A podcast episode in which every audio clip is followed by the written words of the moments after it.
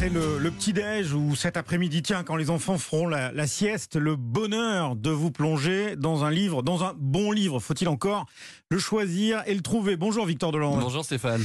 Ce matin, vous nous recommandez un roman, J'ai dû rêver trop fort, roman que signe Michel Bussy. Oui, avec une question qui nous taraude tout au long du livre. Et si les plus belles histoires d'amour ne mourrait jamais. Nati est hôtesse de l'air, mariée, 53 ans, mère de deux filles, confortablement installée dans sa vie de famille.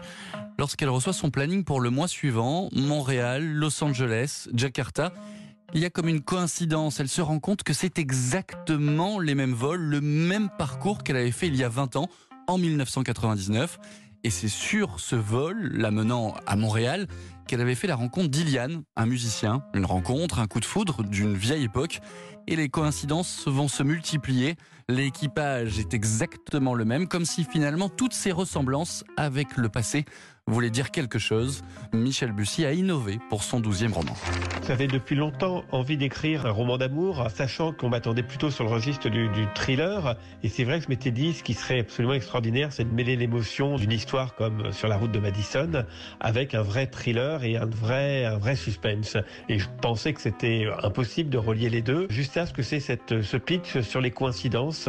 Euh, et je me suis dit, oui, il y a coïncidence, c'est à la fois quelque chose de très romantique, l'idée de ne pas arriver à oublier un amour, et ça peut devenir quelque chose d'assez euh, étrange, euh, voire surnaturel, dans une vraie intrigue de thriller, si ces coïncidences deviennent à ce point incroyables qu'elles ne puissent pas être expliquées rationnellement, et pourtant le mystère doit s'expliquer. Dans un jeu de miroir assez bluffant entre 1999 et 2019, Michel Bussy nous fait voyager Montréal, San Diego, Barcelone, Jakarta.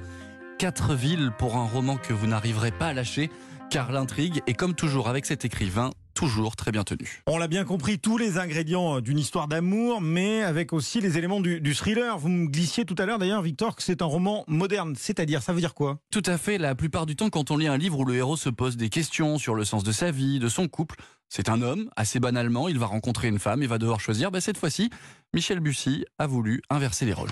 Je voulais aussi une histoire d'amour relativement moderne, où finalement c'est la femme qui part, c'est la femme qui a, qui a besoin de cette liberté, et c'est l'homme qui est un peu casanier, et euh, ce mari Olivier qui reste avec les enfants.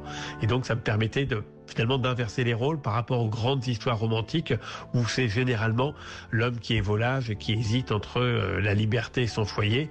Là, je voulais vraiment faire euh, faire l'inverse, qui me semble quelque chose d'assez actuel et moderne. Si vous ne connaissez pas les quatre villes qui servent de décor à son roman, Montréal, San Diego, Barcelone, Jakarta, vous aurez vraiment l'impression de les découvrir. Michel Bussy m'a d'ailleurs confié sa technique.